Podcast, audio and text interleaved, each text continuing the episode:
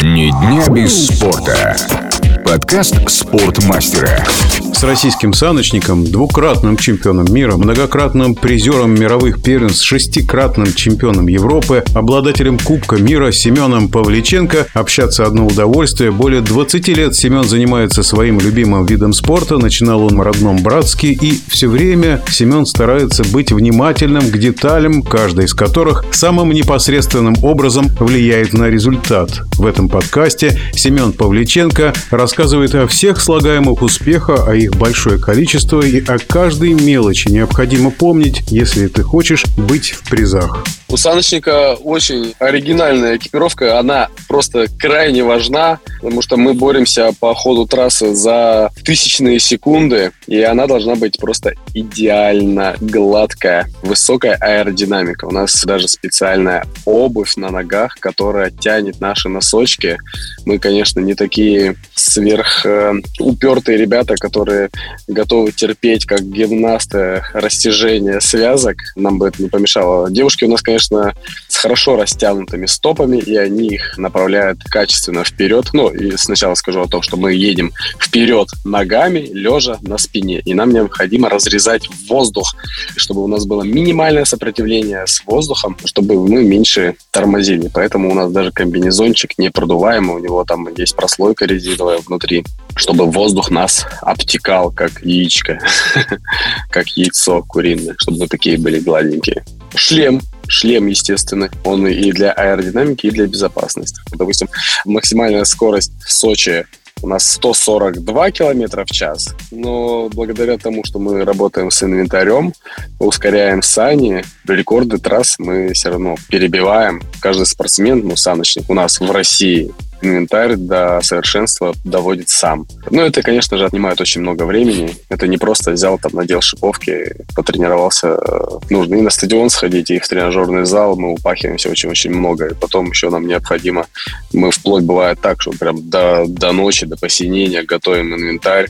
Порой вообще не спим, ночами выходим на старт. Также чем лучше лед, тем лучше, ну, быстрее едем. Мастера, э, так как их называют, айсмейкеры, ледовары у нас в России, они готовят трассы. Ну и, конечно же, за счет инвентаря очень сильно выкатываем. А летом, когда мы его изготавливаем, ну, мы не где-то покупаем санки, мы их изготавливаем с нуля. Закупаем материалы, металлы, дерево, стекловолокно, смолы различные. Из этого всего появляются вот такие вот саночки. Потом установка полоза под каким-то градусом. Ну, вообще есть стандартные заточки. И от этого стандарта ты уходишь в один угол градус, да, либо выше ты этот градус делаешь, либо ниже. Это большая работа для того, чтобы установить полос под нужным тебе градусом.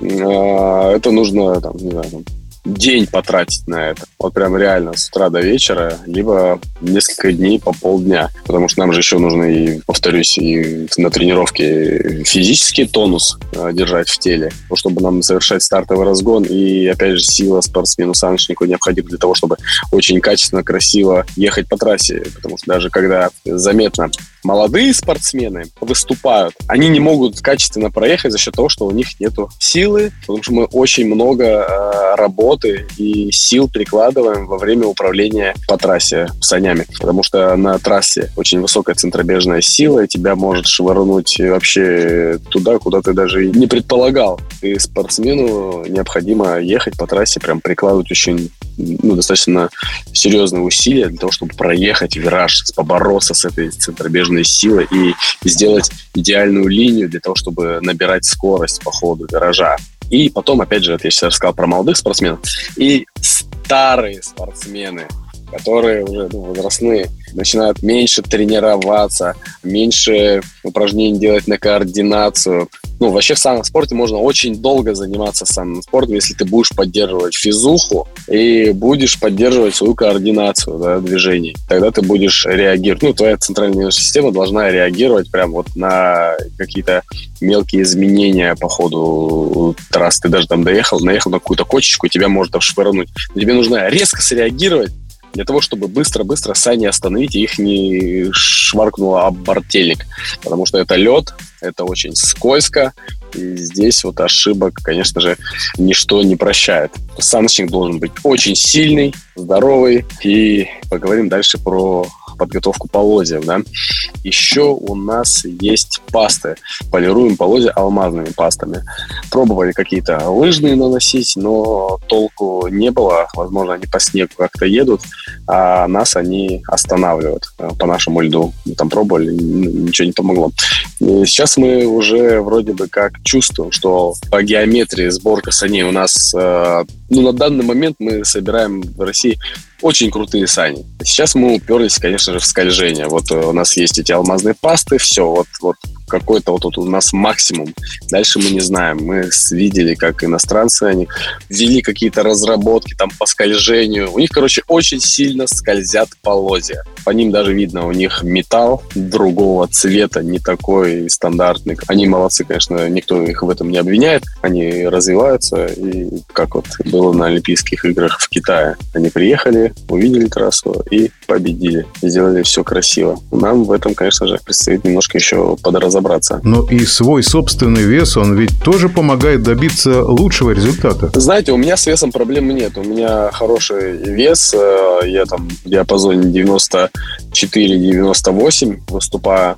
Это мой как бы такой боевой вес. Хочу сказать, что мы за долгое время выявили то, что если ты тяжелый, это не означает, что ты быстрый. Были спортсмены очень легкие. Ну, еще у них, конечно же, по регламенту дополнительный вес э, возможно использовать. Это такой жилет, набитый свинцом. Максимум это 15 килограмм, вроде как можно. Но если ты не весишь больше 90 килограмм, ты можешь добить вес, ну там сколько тебе необходимо положено, до 90 килограмм, но не больше 15 килограмм. Там уже по безопасности тебя там не прибило этим весом дополнительным.